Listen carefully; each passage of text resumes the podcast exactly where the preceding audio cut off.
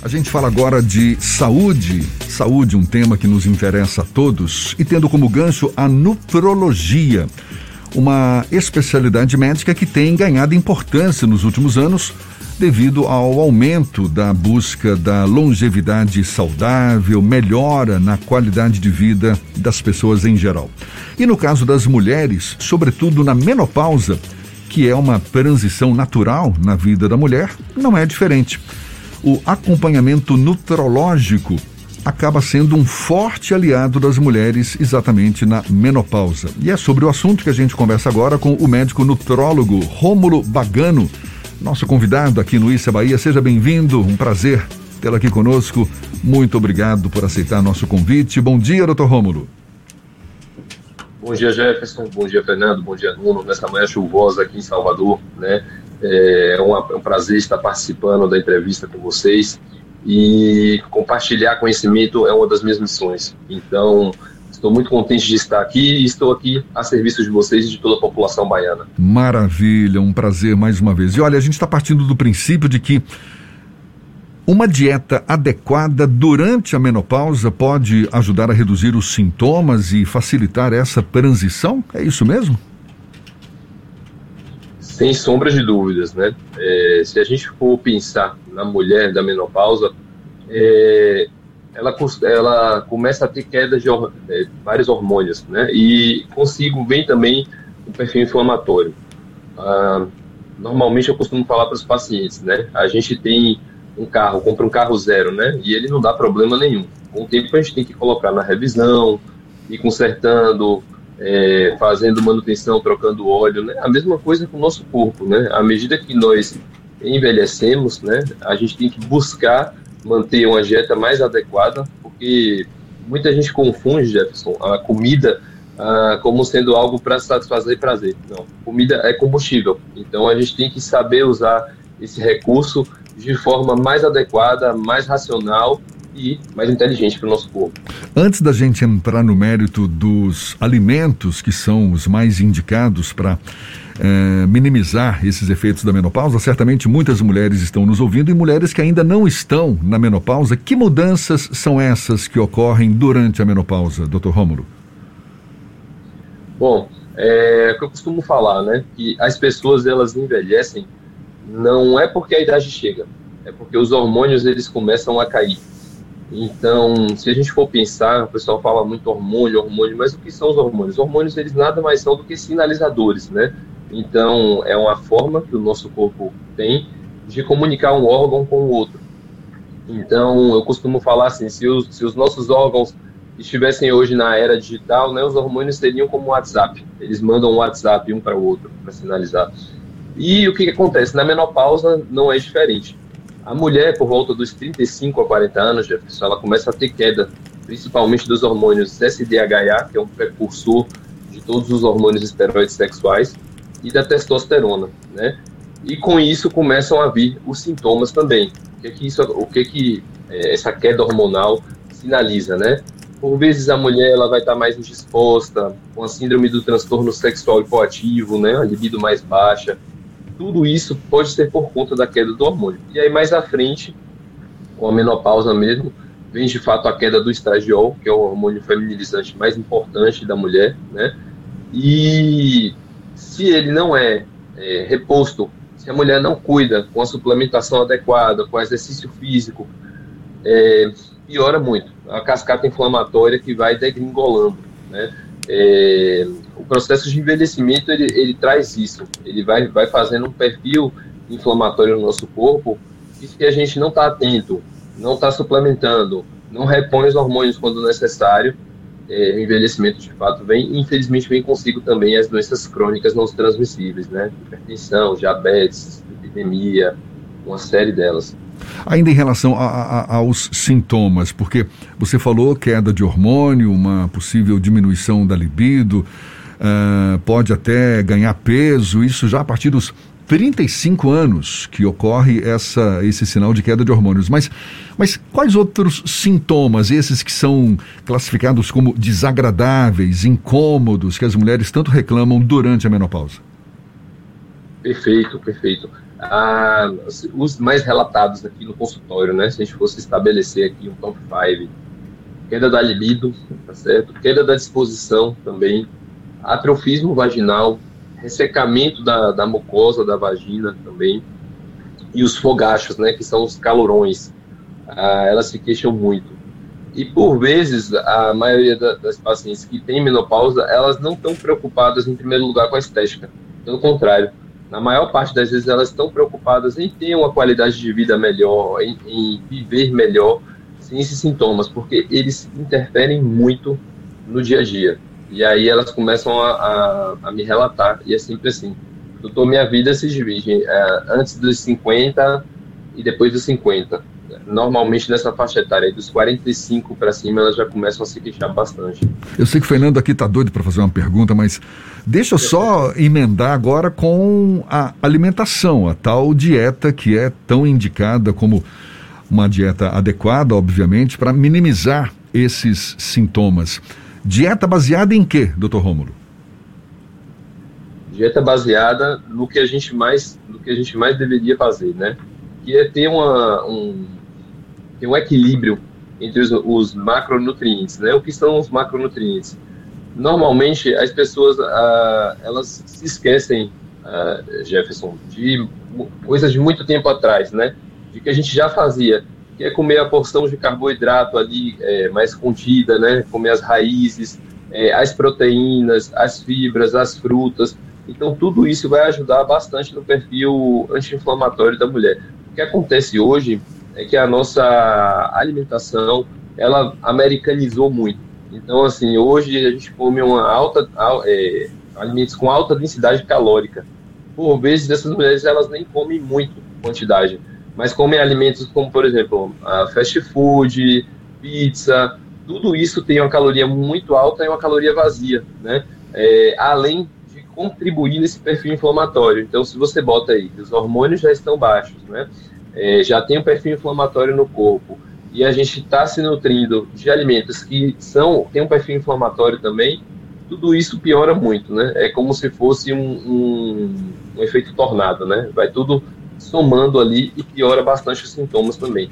Então, mais indicado é assim, que tenha uma dieta com a porção ali de, de carboidratos, 50% de carboidratos, e aí carboidrato eu falo banana da terra, aipim, batata doce, né? São as raízes preferencialmente. O pão, em algumas situações, não tem problema, tá certo? A depender do objetivo da, da paciente. É, queijos, ovos também, frutas, tudo isso ela pode usar.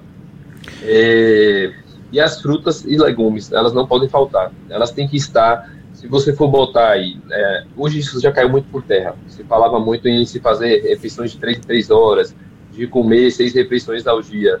Na verdade, aí eu falo, tive o privilégio de até estar escrevendo último capítulo sobre dieta aí do, do livro da Sociedade de Nutrologia. Eu costumo falar assim, a grosso modo, dieta boa é aquela dieta que a gente consegue seguir, tá certo? Agora, a qualidade do alimento, a gente tem, sempre tem que estar tá avaliando e colocando alimentos que vão nos ajudar, né, vão nos favorecer. E as porções de frutas e verduras, elas têm que estar em todas as refeições que nós vamos fazer. À medida que nós vamos envelhecendo, é natural que o nosso organismo perca o acesso e até a forma como absorve alguns nutrientes. E quando a gente vai envelhecendo, é, é muito comum aquelas dietas que fazem, tem essa preocupação de reposição, mas também tem muita gente que toma vitamina que compra em farmácia ou que fulana vende, que ciclana vende, e aí vem aquelas cápsulas, aí toma ômega 3, toma zinco, toma magnésio de malato. Esse tipo de reposição, ele funciona e como é a forma mais adequada de identificar o que é que a pessoa precisa tomar para ter essa reposição dentro da sua necessidade. É preciso, por exemplo, uma receita médica para que haja uma sequência mais adequada nesse processo de nutrição do organismo? Excelente sua pergunta, muito pertinente. Bom, é, o que, que ocorre, pessoal? De fato, as suplementações elas são boas, agora a gente precisa saber o que que seu corpo precisa. Porque cada prescrição, ela é individualizada. Então, por exemplo, como você falou aí, o zinco, né? Tem pacientes que têm um zinco menor do que 70, vou botar como exemplo, e o apetite está reduzido. Tem uma condição que a gente fala, que é de geusia, que precisa repor esse zinco. Mas não é todo paciente que vai precisar repor o zinco, né? Outra coisa também que você falou, a questão da absorção intestinal, excelente. Porque, assim, o que, que acontece? Ah, muitas pacientes são constipadas, a menopausa ela já favorece esse padrão aí de absorção intestinal prejudicado, que é o que a gente fala de disbiose, que é a inflamação intestinal, né? E por vezes, essas vitaminas que a gente repõe, via oral, nem sempre 100% daquilo é absorvido. Ah, na maior parte das vezes, uma média de até 50% das vitaminas que a gente toma via oral, elas podem ser lidas como xenobióticos. Que é xenobiótico? Xeno vem do grego, que é estranho. Então, o que é estranho ao nosso corpo nosso corpo considera como lixo. Então aquilo ali não é absorvido. Então a suplementação, a ômega 3 eu gosto muito, magnésio de malato eu também gosto muito, zinco também gosto muito, principalmente para paciente menopausada, vai, vai ter um perfil anti-inflamatório, vai auxiliar. A gente só não sabe se de fato aquela paciente precisa. E aí, só entrando um pouquinho mais adentro, do que você falou, gostei porque a gente teve recente aí a, a, o caso da cantora Paulinha Abelha, né? E aí ficou uma celeuma, não, não foi divulgado, na verdade a causa morte dela, mas acreditou-se muito que seria por conta do, de uso de emagrecedores, né? A gente tem que ter muito cuidado com isso, tá? Porque assim, os medicamentos que a gente tem para tratar a obesidade, hoje liberados pela Anvisa, eles são seguros e nenhum causa disfunção renal. Agora, já peguei muita paciente que compra esses emagrecedores por internet, tá certo? Esses chás, e a gente tem que ter muito cuidado, porque esses sim são hepatotóxicos, lesivos ao fígado e lesivos ao rim também. Então, uh, o ideal é que se faça acompanhamento médico e se use o que é indicado para você, tá certo? Porque se você pega a dieta do vizinho, pega uma suplementação do vizinho, aquilo que serve para ele não necessariamente vai servir para você. Então a gente tem que ter muito cuidado com isso. Eu já peguei, já peguei pacientes aqui, tá certo? Uma paciente minha que ela ficou internada no hospital português porque começou a tomar um, um chá aí, uma marca de chás famosos que ficam uh, é, tem espaços e tudo, né? E aí tomando bastante desse chá, ela teve insuficiência hepática aguda. Ela, ela é, não entrou na lista de transplantes por muito pouco, né? E aí, por fim, eu, eu acredito muito, Deus botou a mão lá e curou ela, porque ela ficou dias na UTI. Por pouco ela não entra na lista de transplantes, por conta disso, né, de uso inadequado. Então, esses chás, esses emagrecedores, a gente tem que ter muito cuidado, tá certo? Até o chá verde, que é muito estudado, assim, eu já fiz uma revisão ampla da, na literatura do chá verde. É, é um chá que hoje é o que mais estudado, é o que mais tem correlação com emagrecimento, de fato. Porém, se o paciente tem uma arritmia, por exemplo, o chá verde ele pode desencadear arritmia, ele pode desencadear uma síndrome que chama síndrome de Wolff Parkinson White. Então, assim, a saúde de vocês, gente, fala aí para todos vocês que estão escutando, é o bem mais precioso que a gente tem. Então, coloquem na mão de quem vocês tenham confiança, porque a saúde é nosso bem mais precioso. A gente não pode entregar na mão de qualquer pessoa e se trocar por qualquer resultado também. Então, a palavra é essa, cautela. Quando, em que momento uma pessoa ela deve procurar o apoio de um nutrólogo, ela deve procurar um especialista em nutrição. Tem uma idade recomendada, tem algum sintoma recomendado, é, porque é uma especialidade médica que é muito mais comum lidar quando está um paciente em um leito clínico ou no momento de internação. Mas quem não está nessa situação deve procurar, procurar o nutrólogo em algum momento, Rômulo? Perfeito. É, e aí você me pergunta, eu vi muito da escola hospitalar, né? Eu trabalho por anos como é, médico do plantão em UTI, semi-UTI, e fui nutrólogo de hospital também, né? Então prescrevi as dietas dos pacientes e tudo. Ah, o que, que me fez mudar? O que, que me fez vir para o lado do consultório, né? É, foi ver que eu estava atuando ali em, cuidados praticamente do fim de vida. Então, o paciente que eu botava uma, uma dieta interal, parenteral, por vezes já estava demenciado, o AVC acamado, tem massa muscular. Então, o que me deu esse start foi falar, opa, não, eu preciso atender no consultório para que a, as pessoas elas não cheguem nesse nível. para que as pessoas elas estejam funcionais.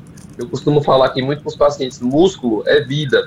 Então, eu não peço para a paciente menopausada para ela fazer musculação, não é para ela ficar mais gatinha, mais paniquete, não, gente. Eu peço para poder, quando ela chegar nos 80 anos, ela está funcional, ela está andando, ela está conseguindo ir no banheiro, ela está conseguindo fazer os hábitos de vida diários dela. É a gente permanecer, ter uma longevidade saudável.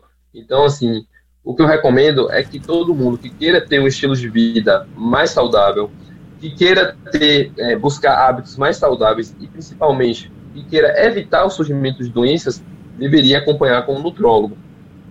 Eu acho que quanto antes conseguir acompanhar, melhor. Porque eu costumo falar, a gente não cuida de doenças, a gente cuida de pessoas e a gente cuida de vidas. Então, o ideal é que a gente cuide o quanto antes para trabalhar com a medicina preventiva, para evitar que as doenças surjam. Rômulo, para a gente encerrar, a gente está conversando aqui com o médico nutrólogo Rômulo Bagano, o foco é a menopausa, mas deixa eu te fazer uma pergunta, já puxando a sardinha para o nosso lado. Tudo isso que você falou se aplica também no caso da andropausa, que é algo semelhante ao que acontece com as mulheres na menopausa, com sintomas diferentes, obviamente, mas com essa queda de hormônios nos homens, se aplica?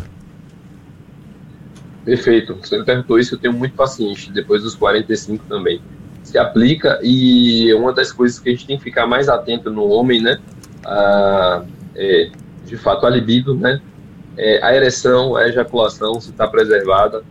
E tem alguns sintomas que são é, a, a, reposição da testosterona no homem, ela não é baseada em exame laboratorial.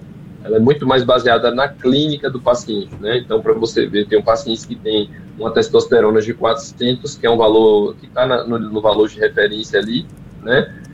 Mas já é um valor intermediário e está super bem. Tem paciente que tem, tem uma testosterona de 500 e não está tão bem, está com a libido baixa. Então a gente investiga causas secundárias também por trás disso, né? Claro, antes de fazer qualquer reposição, a gente precisa afastar todas as outras causas que podem contribuir para esses sintomas.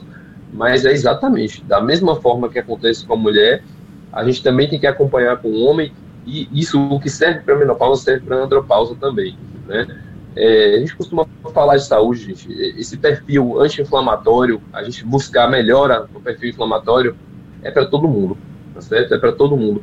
E aí, essas suplementações, é, academia, é bom também. Inclusive, existem formas naturais de você, homem, aí, aumentar sua testosterona, né? Vocês sabiam que o, é, o ato de malhar membros inferiores, malhar a perna, é o que mais estimula a produção testicular de testosterona, sinaliza muito.